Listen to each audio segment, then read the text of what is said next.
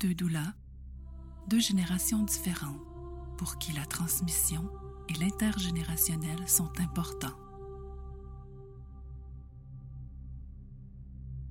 Nos mots et nos regards se croiseront au fil des discussions afin d'enrichir la compréhension de ce qui nous a été légué par nos invités.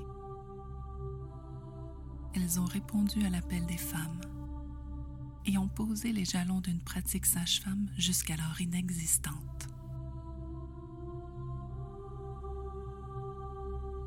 Qui sont celles qui ont ouvert cette voie d'une pratique hors centre hospitalier?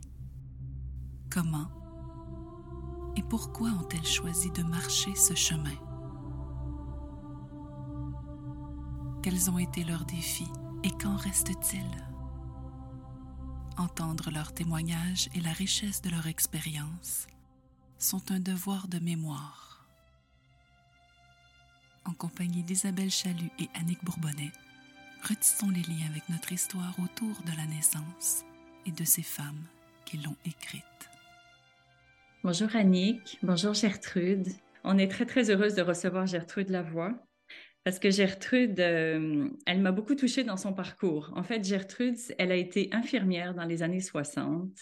Et puis, c'est une, une de celles qui a eu accès à une formation sage-femme d'un an pour partir travailler dans un pays en voie de développement, peut-être même dans le Grand Nord pour certaines. Donc, j'aimerais ça, Gertrude, que tu nous, que tu nous parles de, de, ce départ-là dans, dans, dans, cette vie de sage-femme où voilà, pour moi, c'était une découverte de voir que certaines infirmières avaient eu cette formation d'un an, qui était bonne pour aller travailler ailleurs, mais qui était bonne pour retravailler au Québec après. Donc, j'aimerais ça que tu nous parles de, de cette expérience-là. Oui, ben, c'était une formation qui a été demandée par des sœurs missionnaires qui travaillaient en Afrique. Elles voulaient retourner en mission avec le plus de formation possible.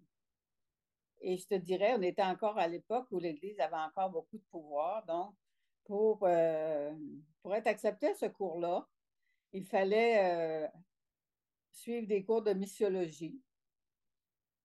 Et puis, euh, il fallait aussi partir en pays en voie de développement. Et puis, il y avait un jésuite qui patronnait ça. Et puis, lui, le jésuite, il était vraiment tiqué sur l'Afrique.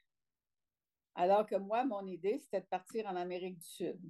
Parce que je connaissais des gens qui avaient déjà travaillé là et j'étais euh, très euh, en lien avec les pères franciscains à Québec, qui, eux, avaient des missions en Amazonie et puis qui envoyaient des missionnaires.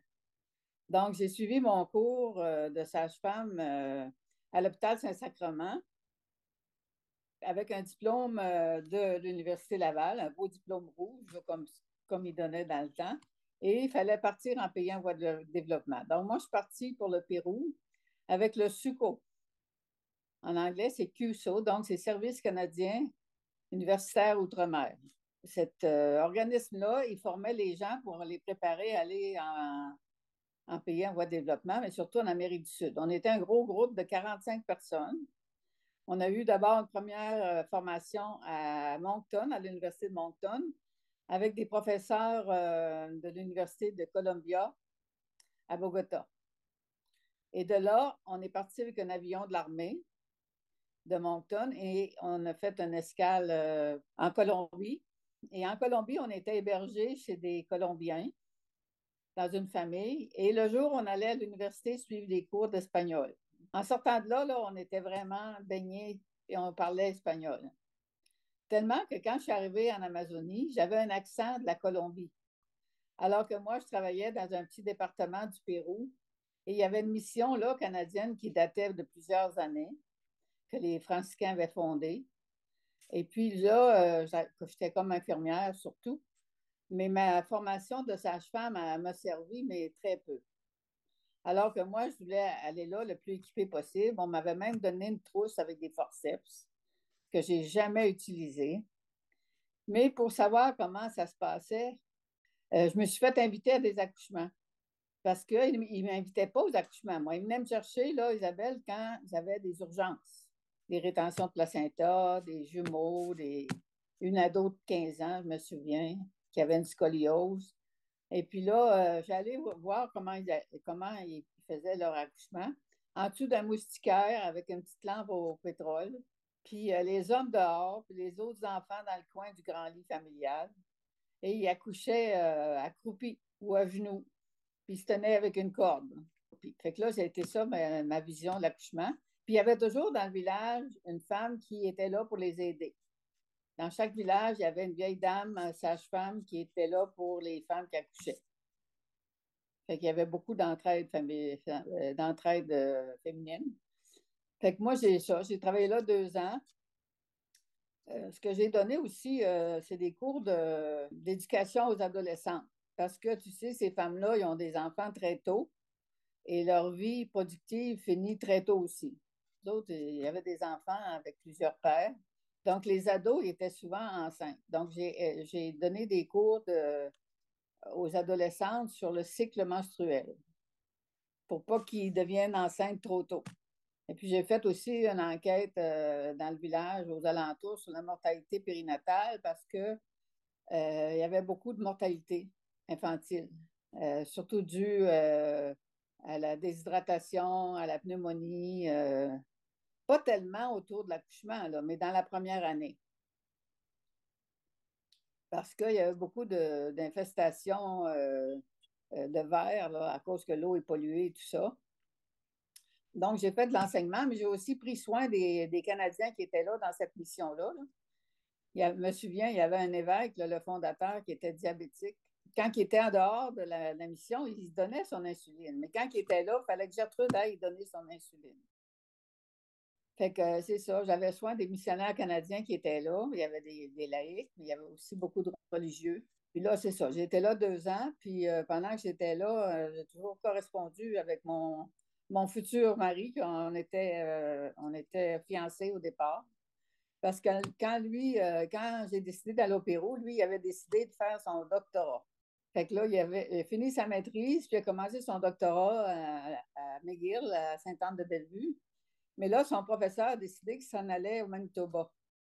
Mais là, il a perdu l'espèce d'année qu'il avait faite à Montréal. Fait que là, au lieu de prendre euh, trois, quatre ans pour faire son doctorat, ça y a pris une éternité. Quand je suis revenue du Pérou, je suis allée le voir. On s'est rejoints. On s'est mariés à Québec, puis on est retourné au Manitoba. Je veux revenir sur les dates, hein, parce que je pense que je ne l'ai pas dit au départ, mais c'est quand même une, vie assez incroyable, parce que là, on parle de ce voyage en Amazonie en 1968. Hein. On, est vraiment à la fin des années 60. Donc, c'était quand même assez exceptionnel pour une euh, jeune infirmière de faire ce choix-là, euh, de, partir dans la forêt amazonienne. Hein. J'avais comme envie qu'on d'appuyer un peu là-dessus. On était pensionnaires au cours d'infirmière. On était dans une bâtisse à côté de l'hôpital Saint-François d'Assise. Puis, euh, c'est ça, c'était des religieuses qui, qui s'occupait du cours d'infirmière, puis qui s'occupait des hôpitaux dans ce temps-là. Euh, j'ai eu ma première fille au Manitoba. J'ai travaillé comme infirmière en arrivant là aussi, parce que euh, ben, fallait que je gagne ma vie. Moi, j'arrivais euh, deux ans de missionnaire, pas d'argent, pas rien. Donc, j'ai commencé à travailler première année. Là, j'étais enceinte, j'ai travaillé jusqu'à la fin. Et dans ce temps-là, il n'y avait pas de congé de maternité, tout ça. Puis en plus, on portait le nom du mari dans, dans Manitoba. Là. C'était Gertrude Grégoire. Fait que là, j'ai eu ma belle-fille Geneviève. Et puis là, après ça, je suis retournée travailler quelques années. Et quand je suis revenue, j'étais enceinte du deuxième enfant. Et euh, Rodrigue est arrivé euh, pour finir sa thèse, il est arrivé juste quelques jours avant la naissance de François. Puis là, ben là, il s'est fait offrir euh, un travail à l'université. Et dans l'espace de 15 jours, il y avait son travail, on avait acheté la maison, j'avais eu mon bébé et on était installés. Et là, j'ai été à la maison là, euh, tout ce temps-là, jusqu'au troisième. C'est quand il y a eu le colloque, là, accoucher, se faire accoucher, que là, je me suis dit, qu'est-ce que je fais à la maison, moi? Fait que là, j'ai commencé à, m'impliquer, puis j'avais commencé aussi à étudier à l'Université Laval. J'ai fait ce qu'on appelait un certificat en santé communautaire. C'est là que j'ai rencontré une infirmière qui avait besoin de remplacer un congé de maternité à l'hôpital de l'Enfant Jésus. Fait que là, je suis allée à l'hôpital de Jésus, mais dans l'idée de voir qu'est-ce qui se faisait dans les hôpitaux où on en, était. Il n'y avait pas tellement d'écho. J'étais à la salle d'accouchement, mais il y avait beaucoup de péridurales, beaucoup de déclenchements, beaucoup de médicalisation, bien sûr. Et en même temps, moi, j'avais ouvert mon bureau là, en 81, 82. Là. Je me souviens plus, ça doit être 81, 82. J'avais ouvert mon bureau, j'avais ma pagette Puis quand je rentrais travailler, je me disais, je vais me faire appeler, ça se peut pas, par une femme qui est en travail. Mais c'est jamais arrivé. Les femmes sont branchées sur leur sage-femme. J'ai travaillé, euh, petite parenthèse, je me suis promenée beaucoup dans mon application des, associations des sages-femmes. On se promenait avec Raymond aller-retour à Montréal au début de l'ordre des sages-femmes. Et les femmes m'attendaient, m'attendaient tout le temps que je sois là. Je te dirais, j'ai été même dans les années 80, avant la reconnaissance, donner une formation à Kedjouak aux infirmières. Et là, je pensais d'être appelée. Mais non, ils m'ont attendu que je revienne. Fait que c'était une symbiose qui se passe entre l'intervenante, sage-femme et sa cliente, sa parturiente. J'aimerais, euh, j'aimerais que tu nous expliques un peu, c'est ça, donc tu as travaillé comme infirmière, j'ai entendu quand même que c'était décevant pour, pour qui tu étais, ce, milieu qui était médicalisé. Donc tu as décidé d'ouvrir ton bureau parce que tu voulais, tu voulais offrir autre chose aux femmes, c'est ça? Ben oui, je voulais, euh, je me disais, je l'ai la formation, moi, c'est ce que j'attends. Mais je n'étais pas, comment je dirais ça, sensibilisée tant que ça au féminisme, parce que j'étais dans ma cuisine, moi, là, je sortais de ma cuisine, je n'avais pas eu beaucoup de contact avec les sages-femmes. Mais au fil des ans, à partir des années 80, c'est là qu'en m'impliquant dans les associations, j'ai progressé dans mon, dans mon cheminement et puis j'ai aussi progressé dans l'approche des médecines douces parce que j'étais euh, une sage-femme, mais formation médicale. Hein. Dans, notre formation, c'était juste des médecins. Il n'y avait aucune sage-femme. On était fait pour aller en payant au développement, mais il n'y avait aucune sage-femme. Donc, moi, le contact avec les sages-femmes euh, pro naturelles, je ne l'avais pas. Donc, je l'ai développé. Puis, je dirais que c'est ça, c'est les femmes qui nous, nous montrent plein de choses. Au début, là, les, deux, les premières femmes qui ont voulu accoucher à la maison avec moi, c'était la seule façon pour eux autres de, faire la, naissance. Ils n'avaient pas d'autre. Il n'y avait pas d'autre choix que c'était le domicile. Sinon, ils accouchaient toutes seules. Et je me rappelle très bien des premières femmes qui voulaient accoucher à la maison. Euh, s'il n'y avait rien pour les arrêter, je me souviens d'une, entre autres, ça a duré deux jours, son affaire. Puis j'étais chez elle tout ce temps-là. Là. Puis c'est ça, c'était des femmes qui étaient déjà progressistes, qui étaient monoparentales, euh, que le conjoint était euh, outre-mer, qui était vraiment. puis c'était des, des, femmes avec des doctorats, tout ce que tu veux. donc, elles étaient beaucoup plus avancées que moi au niveau du féminisme. Fait que moi, avec le temps, j'ai développé ça. Mais vu que je suis tenace, j'ai Euh, continué tout ce temps-là, là, malgré euh, les obstacles. Même mon conjoint, il avait vraiment peur qu'à un moment donné, avec ma pratique illégale, que je me fasse arrêter pour suivre pour euh, pratique illégale de la médecine. Mais vu que moi, j'étais dans un monde très instruit, j'avais comme pas le choix d'y aller avec les techniques modernes. Mais mes clientes, il y avait un suivi médical. Elle était suivie par un médecin pour avoir euh, les, euh, les, prises de sang, le labo et les échographies. Ça, j'y tenais. Là, euh, il y en a qui ne voulaient pas du tout de suivi médical, c'est arrivé.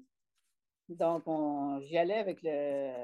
Mais j'avais, j'avais mes instruments à moi. J'avais quand même un Doppler, mon stéthoscope. puis j'avais un, petit appareil pour prendre l'hémoglobine, je me souviens. Puis j'avais un autre appareil pour mesurer le bassin. Fait que le fait qu'ils avaient un suivi médical, ben, ça rassurait plein de monde. Fait que là, à un moment donné, il y avait aussi au moins la moitié des femmes qui euh, suivaient qui voulaient accoucher à l'hôpital.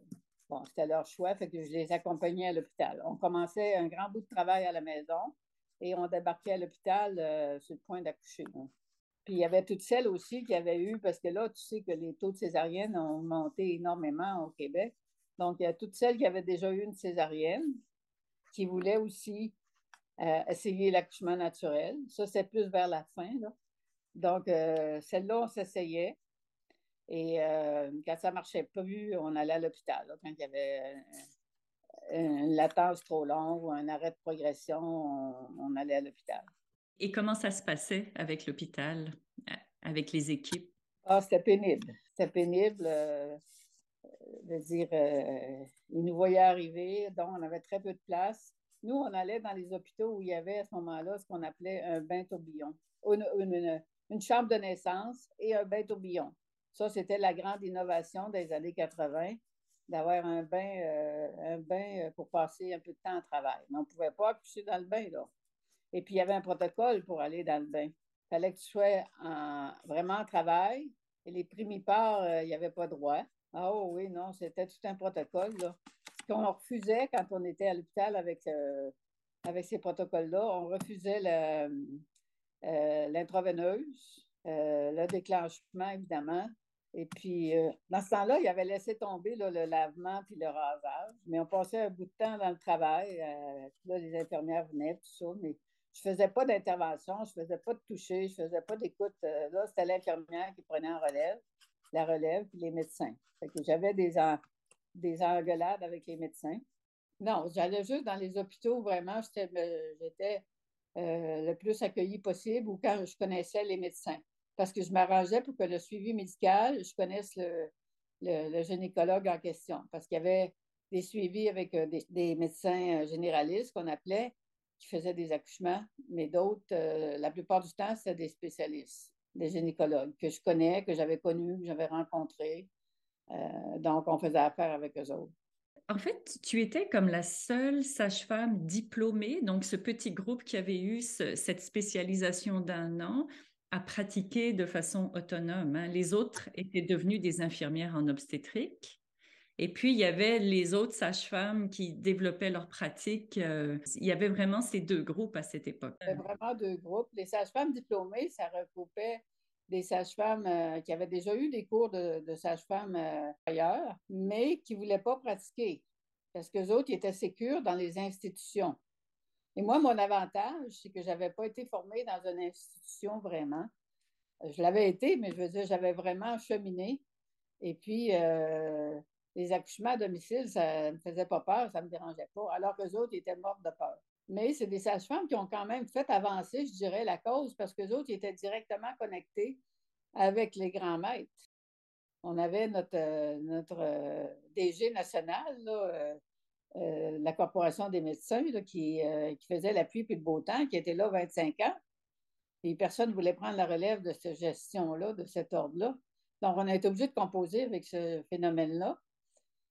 Fait que eux autres, ils, étaient à l'aise avec, avec le groupe médical, avec l'ordre médical. Donc, ils ont fait avancer à leur manière. Puis, euh, ce qui a été positif, je te dirais, c'est le regroupement des deux groupes de sages-femmes. Parce que là, là, euh, puis ça, je pense qu'il y a des pionnières qui n'ont pas pratiqué, mais qui ont été vraiment à la source de cette union-là. Là. Je te parlais de Jocelyne Gagné à un moment donné. Euh, puis c'est ça, c'était des militantes là, pour, le, pour euh, l'humanisation de l'accouchement qu'on appelait, qui se sont rendues compte au niveau politique que c'était positif si les deux associations s'unissaient. Donc, on s'est vraiment euh, réunis et ça a été aussi une façon d'être présente euh, à la commission parlementaire. Tous les deux groupes, on était là. Je me souviens, dans le temps, il y avait Hélène Cornelier qui était là. Et puis, euh, non, ça a été un beau cheminement. On a fait, c'est ça, du lobby ensemble. Puis ça a été vraiment positif. Et puis, moi, j'ai appris beaucoup de, ce groupe-là. Là. Et puis, euh, comme je te disais, une fois, je n'étais pas dans le bon groupe, moi, là, pour le sport. Là. Moi, j'étais une solitaire dans ma pratique. Il y en a qui étaient curieuses, qui voulaient venir voir ce qui se passait, mais euh, il y avait la trouille, il n'allait pas plus loin. Mais tu sais, dans le quotidien, il se passe bien des choses dans la pratique de sage-femme. Le retour sur les accouchements, moi, je ne l'avais pas. J'étais toute seule dans ma, dans ma tête. Là. Euh, après les accouchements, ce qui faisait que J'étais distraite. Hein? Je revenais des accouchements, souvent, je ne me rendais pas compte, j'avais plus d'essence dans ma voiture. En pleine nuit, sur le bord de l'autoroute, pas d'essence. Hmm. Parce que j'étais encore dans l'énergie de l'accouchement, si tu veux. Oh non, il m'est arrivé plein d'affaires euh, en voiture. Euh. je me souviens, une fois, j'allais chercher, j'allais euh, pour un accouchement à Alma. Et là, c'est très haut. Et mon gaz a gelé. L'essence a gelé dans mon auto. Et là, j'étais là, pris dans la voiture, plus capable d'avancer. Là, il a passé quelqu'un et dit Je sais ce qui te manque, mais je ne l'ai pas. À force de démarrer, ça se peut pas que je sois ici et qu'il y a une femme qui m'attend pour, euh, pour accoucher. Fait finalement, au bout d'une demi-heure, ça a parti. Fait que les gens m'attendaient, tu comprends, avec une bonne soupe. Ils ont dit là, si tu ne te montrais pas, on envoyait, euh, on envoyait quelqu'un à ta recherche parce que on savait que tu étais en route. Là. En fait, je, pense que c'est vrai que c'est important de, témoigner de cette solitude hein, quand même. Tu, tu, as travaillé seul pendant combien d'années en fait, donc sans pouvoir débriefer sur les accouchements, en assumant tout ça seul. Pendant combien de temps? Oh mon Dieu, pendant tout le temps de ma pratique, j'étais toute seule. J'ai ouvert mon bureau, mettons, en 82 et je l'ai fermé en 94 quand on a été reconnu. Euh, après, la, après la formation à Trois-Rivières et euh, après que j'étais rendue à Alma comme, euh, comme responsable du, projet d'Alma. Donc, j'étais toute seule, je ne faisais pas de retour avec personne. C'est beaucoup de, beaucoup de courage, en tout cas beaucoup d'un engagement total hein, d'assumer ça seul. Mais après ça, donc, il y a eu tout le processus de légalisation qui t'a amené quand même à, à rencontrer les autres sages-femmes? Non, à partir de la légalisation, là, ben, je veux dire, avant, là, je veux dire, dans le groupe, euh, c'est pendant les projets pilotes, vraiment, là, j'ai rencontré beaucoup plus de monde, là. Euh, mais pour arriver au projet pilote, là, comme je te disais, là, euh, a fallu écrire des projets. Un qui avait été accepté par tout l'hôpital Saint-Sacrement, le CA, là, à condition que, que les médecins soient d'accord. Mais avec la loi, là, les médecins n'étaient pas d'accord, fait que ça a tombé dans sa glace. Puis un autre, projet présenté avec, euh, avec les médecins cette fois-là, mais dans euh, un département euh, à côté du département d'obstétrique de façon indépendante. Mais vu que c'est moi qui l'avais écrit encore une fois dans la loi, Isabelle, il fallait que ce soit une institution qui présente un projet. Fait que là, mes projets ont tombé à l'eau. Et puis là, moi, j'étais amie avec une, fille du Conseil du statut de la, femme, une avocate, elle dit, il faudrait que tu passes par le CLSC. Puis le CLSC Basseville, euh, s'il n'était pas reconnu pour avoir une approche, euh, ben, ben euh, était dans le médical, on ne peut plus. Et en plus, ils ont choisi des projets par région. Et donc, celui qui a été choisi dans la région de Québec était sur la rive sud, parce que les filles militantes qui étaient là travaillaient avec le CLSC. Bon, c'était Raymond Gagnon puis André Vallière. Les autres, il y, avait euh, l'opportunité d'avoir une directrice générale qui les, euh, qui les épaulait. Et puis, ils ont trouvé euh, le presbytère de Saint-Romuald pour démarrer leur projet. Puis, une directrice générale du CLSC qui était vraiment complaisante. Fait qu'ils ont parti leur projet. Et puis, ben c'est ça. Quand celui d'Alma a fermé, parce qu'on manquait de sage-femme, à Québec, il en manquait aussi. Là. Fait que là, j'ai été, bien sûr, sélectionnée pour aller à Saint-Romuald. Et puis, je vais te dire, c'est la première fois dans ma vie où j'ai passé une entrevue. Puis, je voulais clarifier les choses parce que euh, je voulais leur dire que Québec, j'avais travaillé bien fort pour en avoir un, puis que, bon, là, j'avais fait une croix là-dessus, puis que j'embarquais dans, dans ce projet-là. Donc, euh, c'est sûr que j'étais bienvenue.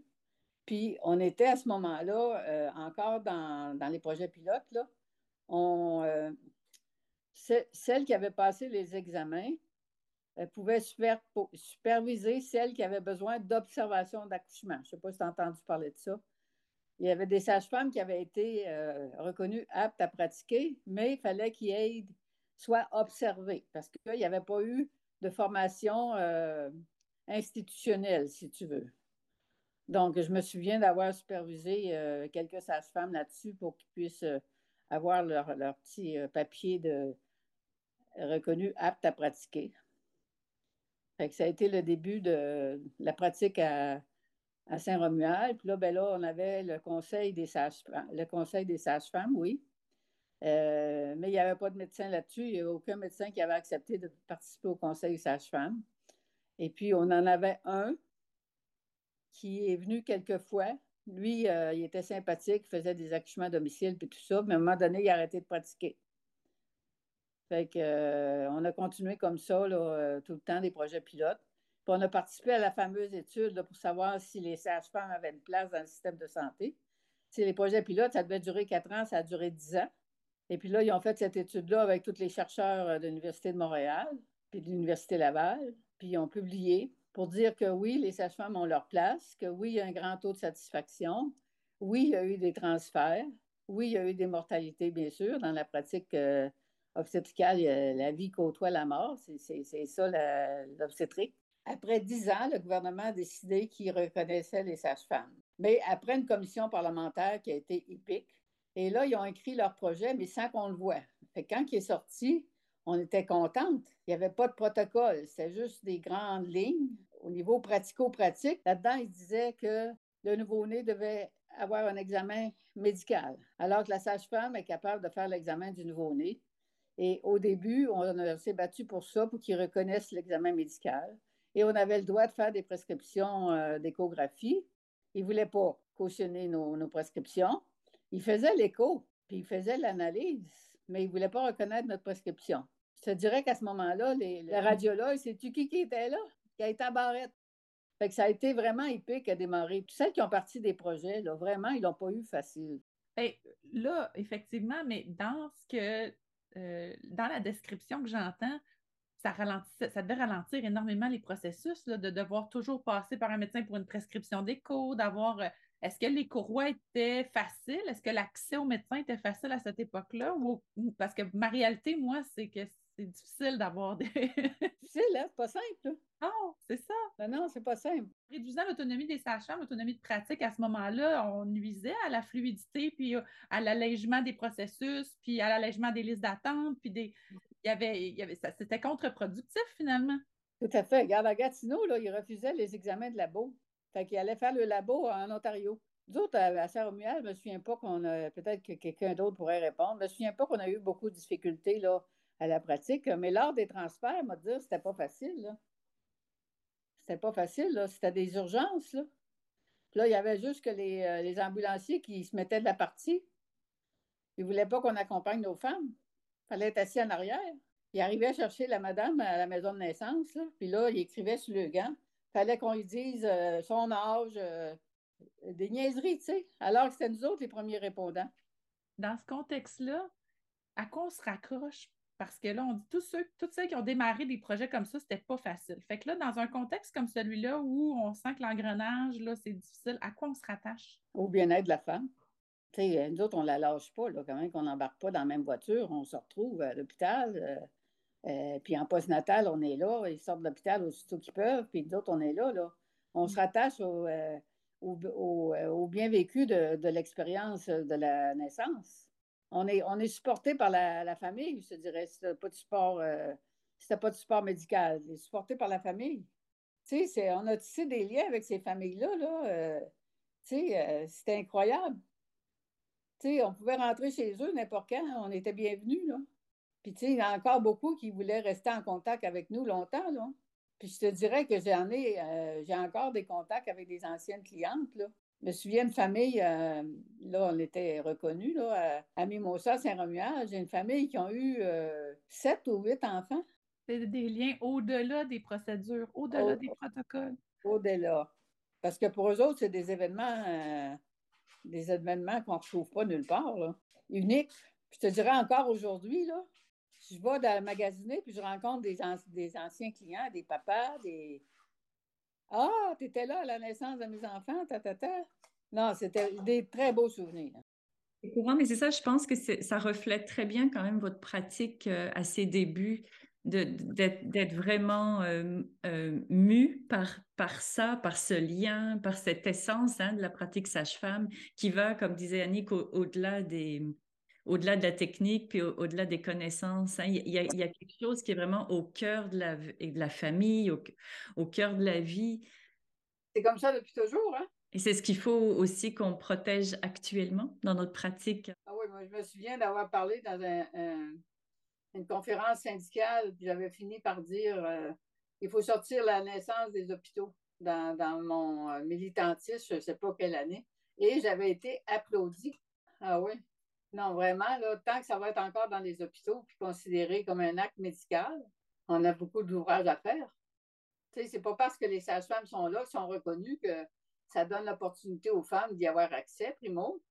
Et puis, c'est pas ça qui donne, comme je dirais, une formation à classe. Tu sais comment c'est c'est euh, contingenté, c'est limité, euh, c'est rempli de c'est rempli de d'obstacles. De contraintes, hein, beaucoup de contraintes de contraintes des femmes, qui les femmes aujourd'hui veulent avoir une vie. Euh, la conciliation travail-famille. Fait que les jeunes, là, ils sont pas prêts à tout sacrifier, là, puis euh, à être de garde 24 heures sur 24, 14 jours de temps.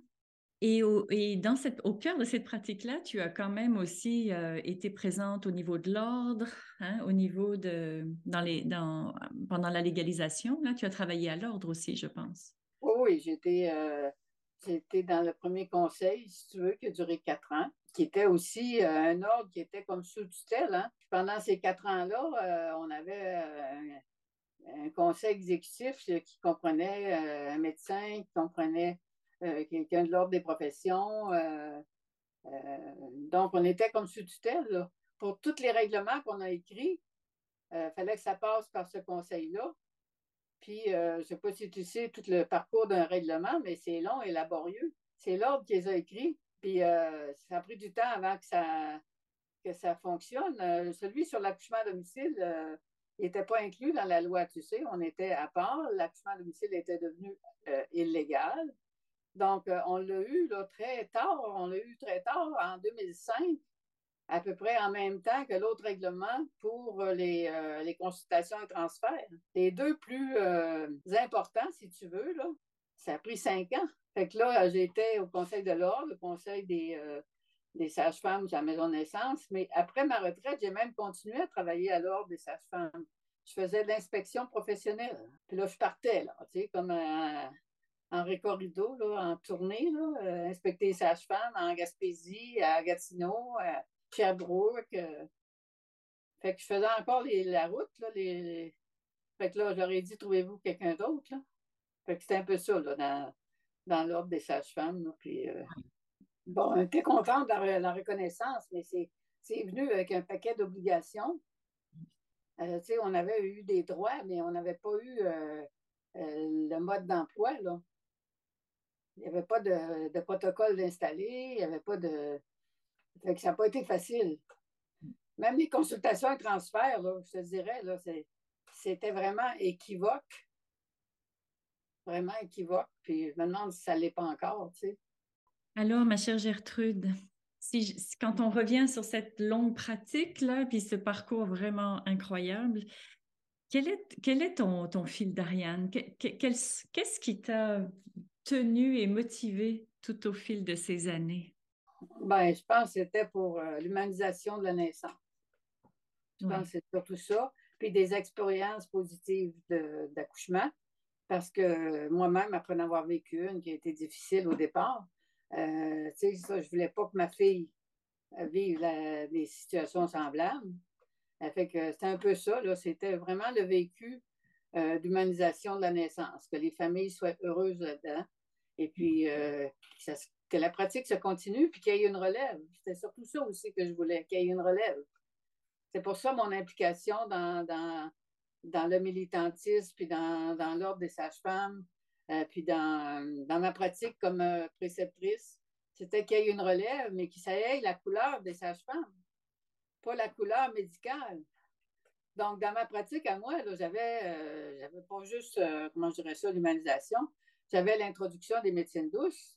Les étudiantes sages-femmes étaient toutes contentes de, de, de, savoir qu'ils pouvaient compter sur moi pour des conseils euh, euh, homéopathiques, euh, des conseils de préparation à l'accouchement, de l'observation, quoi. Donc, c'était de l'observation, puis c'est encore là, c'est une transmission de savoir oral à la jeunesse actuelle tellement important hein, de ne pas limiter ses savoirs à, des connaissances euh, euh, techniques ou à des connaissances médicales, mais c'est ça que tu nous transmets aujourd'hui, cette, cette, transmission qui est, qui est, très large en fait. Puis tu sais, le feeling que les sages-femmes ont, le feeling, le savoir que cette femme-là, elle va avoir des difficultés à la naissance parce qu'elle n'est pas prête. Elle n'est pas prête dans sa tête, elle n'est pas prête autour d'elle. Ça, les sages-femmes d'aujourd'hui, ils l'ont sur ce feeling-là. Mais ça leur a été transmis, ça ne s'apprend pas comme ça. Ça leur a été transmis, puis c'est une ouverture d'esprit, en fait, qui leur a été donnée, euh, puis qu'on a tenu tout ce temps-là. Donc, il y a des qualités, je trouve, qui se dégagent vraiment aussi de, ton parcours. Hein. C'est quand même la ténacité, l'engagement. Oui, c'est ça. je t'ai-tu tu mais investi. moi, là, les filles, là, tu viens d'une famille pauvre. Puis je voulais pas rester pauvre toute ma vie. Fait que j'ai étudié tout le temps en travaillant. Mm. Partie de la maison chez nous, j'avais 16 ans. Hein? Puis j'ai travaillé euh, euh, pour aider des familles. Après ça, je me suis mis à étudier. J'avais juste une neuvième année, les filles. Là. Et là, j'ai appris à un moment donné qu'ils se donnaient une formation. euh, là, on prolonge.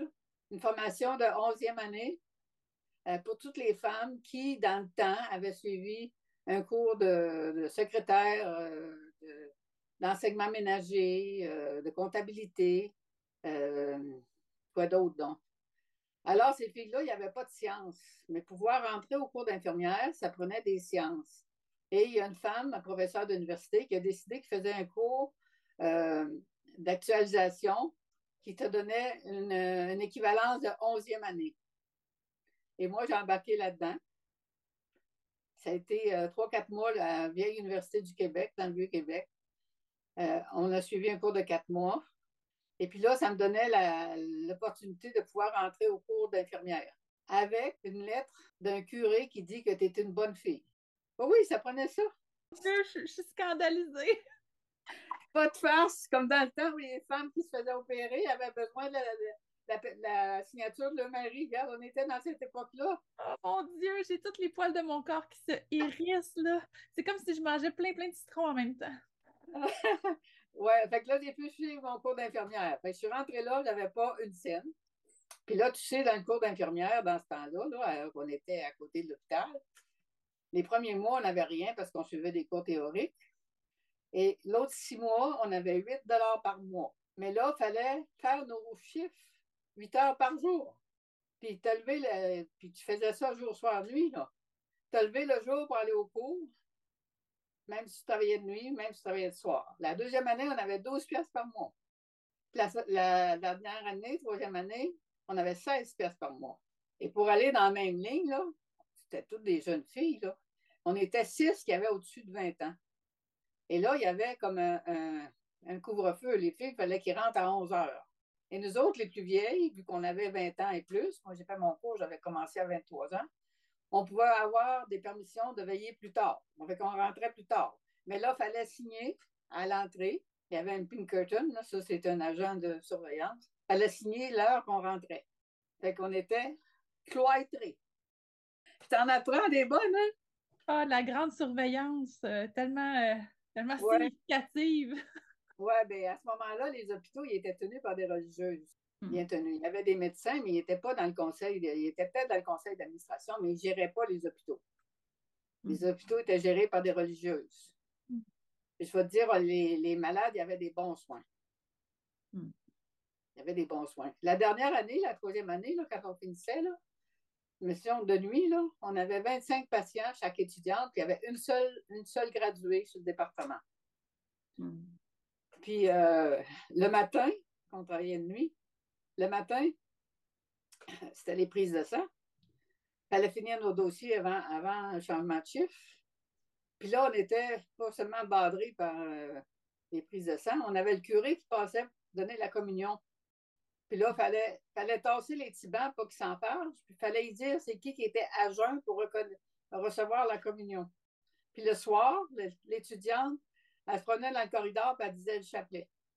Mais, mais ça, c'est moi là, c'est ce qui me c'est ce qui me, me fascine en fait, parce que euh, le, le, le saut dans le temps, dans la, la, la société par rapport à, à, ma réalité, à moi, euh, pour moi, ce qui, me, surprend, c'est ces pas-là qui ont été franchis un à la fois. Puis la première motivation, c'est je veux pas être pauvre.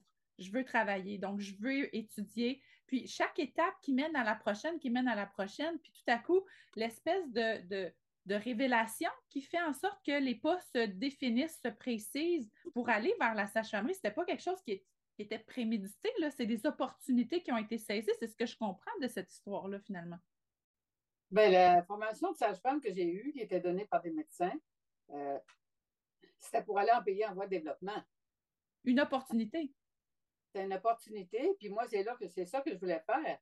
Mais je te dirais que la formation, là, ils nous ont montré euh, plein d'affaires, hein, un peu de gestion. Euh, L'anesthésiste m'a montré comment geler le nerf à la tête pour arracher des dents. Ce que j'ai fait en Amazonie. Fascinant. J'ai fait des plâtres, j'ai fait des. Bien sûr, j'ai fait des points sur des sutures euh, euh, sur le crâne, euh, des objets, comment je dirais ça, des objets étrangers dans le corps de Tu sais, un hameçon planté dans l'œil. J'ai fait des affaires pas d'allure, là. Est-ce que tu dirais que c'est ça qui t'a porté dans cette grande autonomie de pratique après? Non. C'est le questionnement après ma mauvaise expérience, je me suis dit, comment ça se fait que les femmes d'Amazonie font ça toutes seules, sans complications? Et moi, et moi, dans un hôpital supposément bien coté, que je me ramasse avec autant de complications. Été une des affaires. Puis l'autre affaire, comme je disais, je ne voulais pas que ma fille revive des choses comme ça. Puis euh, quand la demande des sages-femmes ont été faites avec euh, le colloque, l'accoucher, se faire accoucher, je me suis dit, écoute, moi, j'en ai eu une formation, mais elle n'était pas, comment je dirais ça, up-to-date. Elle n'était pas vraiment euh, faite pour la pratique que, les femmes demandaient. Et c'est au fur et à mesure, en apprenant avec les femmes, en apprenant avec euh, euh, la demande des femmes, puis avec, comment je dirais ça, le mouvement aussi anti-médical qui s'était développé, anti-instrument, anti-intervention c'est avec ça que j'ai composé, puis j'ai venu à bout de faire une sage-femme euh, euh, plus autodidacte qu'instruite, si tu veux.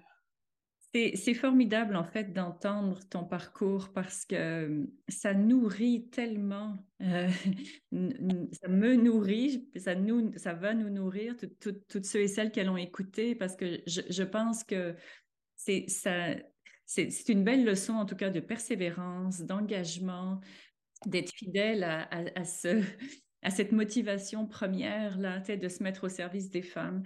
Moi aussi, c'était que les étudiantes sages-femmes sachent que ce n'est pas apparu comme ça là, dans la nature. Hein? Puis le, bienfait de, notre, euh, de, la manière dont les sages-femmes euh, sont formées, c'est que pendant au moins quatre ans, ils suivent une sage-femme c'est par observation, c'est pas juste de la paperasse, puis de, la didactique, beaucoup d'observations, puis des choses qui sont transmises, qui sont pas écrites, qui sont pas au programme, comprends-tu? Et de ce que les autres nous ont dit, c'est aussi que vous avez toutes appris des femmes même si vous aviez des formations à côté. Puis ça, c'est bon de l'entendre et de le réentendre, de se dire que quand aider une femme, lui permettre d'accoucher le plus facilement possible, le mieux possible, c'est d'abord et avant tout se mettre à l'écoute de cette, de cette femme-là, plutôt que de, vouloir imposer une façon de penser ou une façon de, de mettre au monde. Merci énormément pour ce temps passé ensemble. Finalement, je plus loquace que je pensais. Oui, hein, ça a été parfait. Ben, merci beaucoup, Isabelle. Mm. Merci pour ce temps passé ensemble, mais merci aussi pour tout cet investissement, pour toutes ces, prises de position, ces, implications-là. Euh, c'est gros, c'est tellement majestueux. Je, je, suis impressionnée par ce parcours-là. Merci énormément. C'est un vrai cadeau d'avoir de, euh, entendu toute ton histoire et. Ça m'a fait plaisir.